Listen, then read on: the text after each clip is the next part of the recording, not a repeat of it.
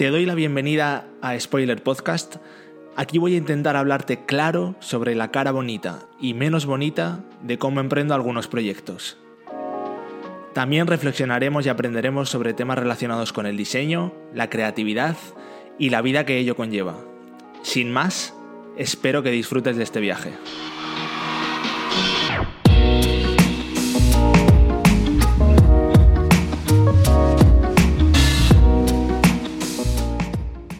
En este episodio, que es la segunda lección de este curso gratuito de cómo pasar de una web a un activo digital, vamos a hablar de un error fatal, bajo mi experiencia, siempre bajo mi experiencia, que creo que se comete mucho en el análisis de la competencia, que es un punto clave en el desarrollo de todo proyecto, un punto clave que todo emprendedor, todo empresario, toda empresa hace en algún momento. Y hoy vamos a ver por qué esto te está sesgando y perjudicando si tienes una empresa y te contaré una anécdota propia personal. Veremos cómo puede activar, cómo puedes activar ese pensamiento crítico para salir de este error. Y en tercer lugar veremos un truco final que yo uso siempre, que es muy sencillo, pero que creo que muy poca gente lo hace y que sirve para valorar muy rápido si las apariencias engañan o no. Así que vamos a ello. Antes de nada, quiero recordarte que en el primer comentario encontrarás el enlace para suscribirte a nuestra newsletter gratuita de estudioiber.com, en la que vas a recibir siete ideas en las que te vamos a explicar con casos prácticos de proyectos reales que hemos trabajado con nuestros clientes, cómo hemos solucionado problemas, cómo hemos llevado a cabo soluciones para conseguir pasar de webs estáticas que estaban muertas, que no hacían nada, a convertirlas en activos digitales que generan negocio para esas empresas. Así que puedes suscribirte gratuitamente, siempre que quieras te podrás dar de baja en un solo clic y ahí recibirás estas siete ideas que te pueden ayudar a convertir tu web en un activo digital que genere resultados para tu negocio. Primero de todo, quiero contarte que lo que tú crees que quieres realmente no es lo que quieres. Estamos totalmente sesgados, ya lo hablamos en el episodio anterior. Y esto es algo que yo con el tiempo me he ido dando cuenta, mucho más ahora que con Osman en mi otro negocio, Tu cerebro al desnudo, voy conociendo el cerebro. Y precisamente el otro día hablábamos de una anécdota personal con un episodio que grabamos que saldrá pronto en Tu cerebro al desnudo. Y tocábamos un tema que no quiero hacer spoiler, pero es algo que toda la sociedad hoy en día quiere, que de repente parece que está en boca de todo el mundo, de repente es un objetivo común al que toda persona viviente aspira. Y llegábamos a, un punto muy interesante en el que nos dábamos cuenta de que esto no había sido nada más que una construcción de nuestro cerebro, de que este concepto realmente no existe de que este concepto no existe en la naturaleza, de que este concepto no existía en nuestros antepasados, de que este concepto no es nada más que un invento. Entonces, empiezas a valorar muchas de las cosas que como ser humano te das cuenta que quieres, que ansías, que aspiras, y la mayoría, o muchísimas, en gran parte, son un invento. Las hemos construido nosotros y las ha construido la sociedad y nos dejamos llevar por ellas. Y este es el efecto del sesgo de arrastre, que es uno de los siete sesgos que hablábamos en el episodio anterior, que hace que al final nuestros gustos, nuestras preferencias, nuestros hobbies, todas esas cosas que creemos que nos gustan a nosotros, están totalmente influenciadas por nuestro entorno. No son una construcción propia, sino que son una construcción de nuestro entorno. Y este error nos lleva muchas veces en las empresas, cuando hacemos el estudio de mercado, a pensar que nosotros queremos una empresa de X tipo o que nosotros queremos determinados objetivos que cuando llegamos nos damos cuenta de que no es realmente lo que queríamos. Y a mí me pasó exactamente esto eh, hace siete años cuando empecé a emprender. Estaba totalmente sesgado por el mundo startup, me dejaba llevar y estaba todos los días consumiendo noticias de emprendedores de éxito que levantan rondas de financiación de tantos millones, que de repente facturan rápidamente en pocos años tantos millones, muchos millones invertidos, personal muy alto, grandes oficinas con cientos de empleados, etc. Y yo de verdad me creí la historia de que quería eso. O sea, yo de verdad me creí la historia de que ese era mi objetivo en la vida. Me imaginaba un futuro en el que mi negocio tenía unas oficinas con muchísimos empleados, en el que habíamos levantado rondas enormes de financiación. Tanto es así que me presenté a aceleradoras de startup, estuve en una metida seis meses en Madrid, llegamos a presentar el proyecto ante inversores y cuando realmente después he tenido la oportunidad de que inviertan en mi proyecto, cuando llegó el momento lo pensé bien y me di cuenta de que eso no es lo que quería, porque estaba realmente quitándome ciertas libertades o privándome de ciertos privilegios que yo sí consideraba inamovibles en mi vida. Y volvemos aquí a la motivación intrínseca, que es muy difícil de a veces de ser fiel a ella, pero que debemos encontrar y tener presente en todo momento. Ejemplo claro ahora mismo es el tema de la inteligencia artificial. El año pasado fue el boom del metaverso. Si no eras un emprendedor que estabas hablando en Twitter de metaverso o que estabas pensando proyectos en torno al metaverso, eras un fracasado de la vida. Hoy ya no es el metaverso porque ya, ya no está tan de moda, parece que ahora Facebook se sale de él y ahora es la inteligencia artificial. Si no estás pensando proyectos en torno a la inteligencia artificial, tu futuro está muerto, vas a fracasar, se te va a comer la inteligencia artificial, se nos come, se nos come, se nos come. y joder, eh, veremos a ver, ¿no? Obviamente son tecnologías que, que son muy interesantes para el futuro y que van a estar presentes y que nos van a traer grandes avances a la sociedad humana, pero nos dejamos llevar por las modas. Y muchas veces nos metemos en sitios que después decimos, pero ¿quién me mandaría a meterme aquí?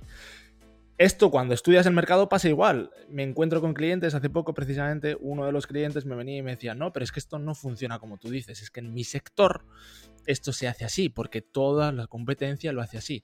Pero tú no te has dado cuenta de que tu competencia seguramente también ha estado copiando al resto de la competencia.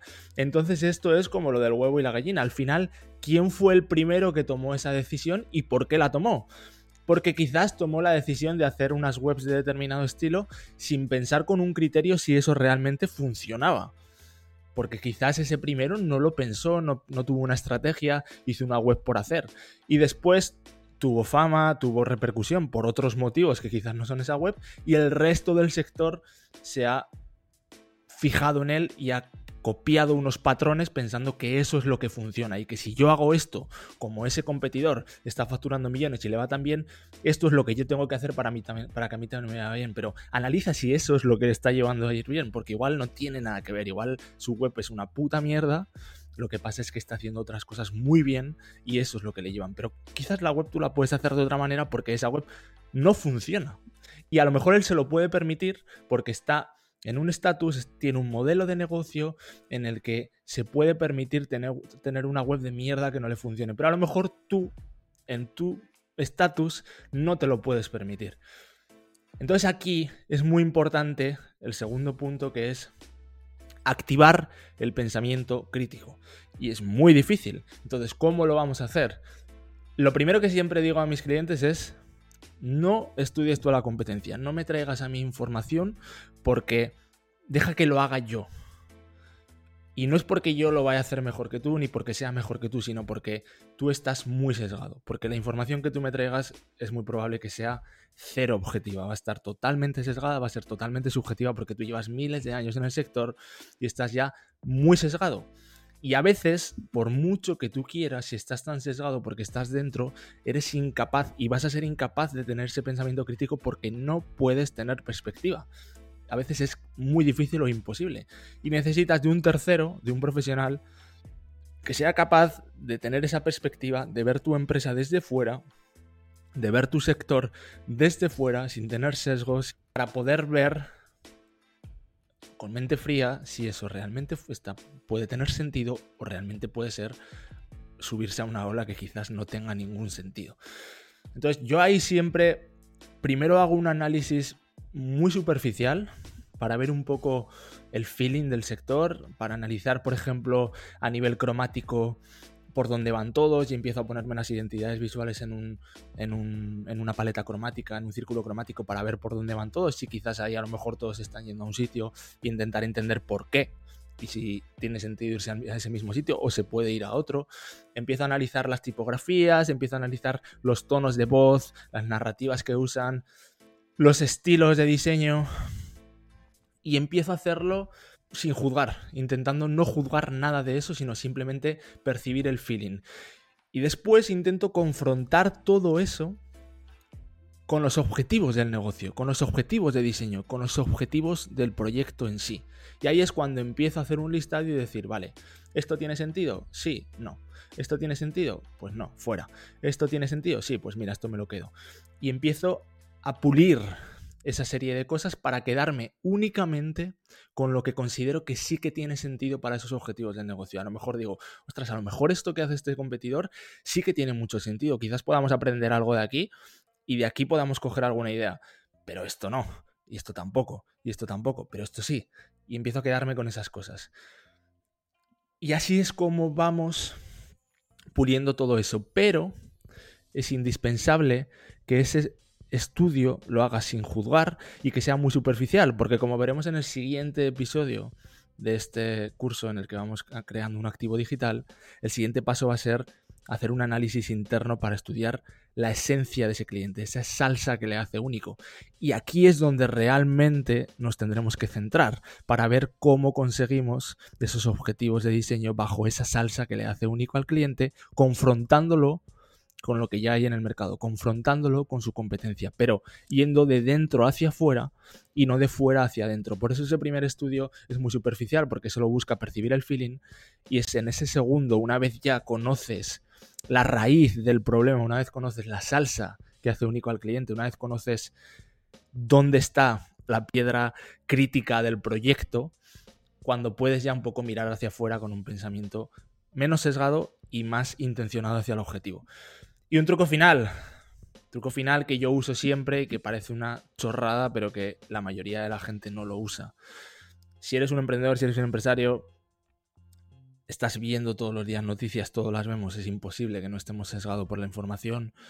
Hay una cosa muy sencilla para determinar si es oro todo lo que reluce, si las apariencias nos están engañando o no.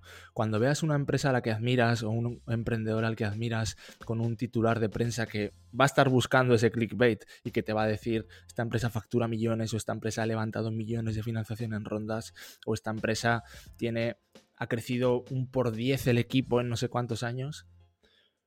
Hace una cosa tan sencilla como ve a páginas como Infocif, páginas como Guía Empresa Universia, dos páginas, por ejemplo, gratuitas en las que primero entras a la web de esa empresa, buscas en el aviso legal cuál es la sociedad, buscas la SL, te vas a estas páginas de Infocif o Guía Empresa que te van a dar los datos fiscales, los datos contables, los datos de los balances contables y financieros de esa empresa. En algunas no está, pero en muchas sí. Vas a poder acceder a ello gratuitamente y analiza su balance para ver realmente si a ti te interesaría tener una empresa como esa, pero analizando su balance, que ahí es donde está realmente la verdad, ahí es donde están los números que no fallan, viendo cuánto factura, cuántos son sus, sus aprovisionamientos, cuántos son sus gastos en personal, cuánto le queda a final de año a ese emprendedor o a ese empresario en beneficio, porque muchas veces te llevarás sorpresas y dirás, ostras, quizás esto pensaba que era lo que quería, pero a lo mejor no quiero esto en la vida. Truco muy sencillo, pero que creo que muy poca gente hace y que te ayuda a separar el grano de la paja y ver si eso lo quieres o no. Y hasta aquí acabamos por hoy. Eh, quiero decirte que te animo a que entres en estudioiber.com si te gustan estas ideas de cómo pasar de una web a un activo digital que genere el negocio, que es una gran diferencia para tu negocio. Puedes entrar en estudioiber.com, nosotros nos dedicamos a eso, pero simplemente puedes cotillear y suscribirte a nuestra newsletter gratuita en el que vas a recibir siete ideas clave que te van a ayudar a entender cómo convertimos webs en activos digitales que generan negocio de verdad. Y si te interesa el tema de cómo puedes aprender cosas sobre tu cerebro, cómo funciona en el día a día para potenciarlo al máximo, mi otro negocio, tucerebrodesnudo.com, ahí recibes una píldora de neurociencia al día suscribiéndote. Esto es todo, seguimos con este curso y este podcast spoiler, siempre desnudando nuestro negocio y nuestro aprendizaje, así que mil gracias por escucharme y nos vemos pronto.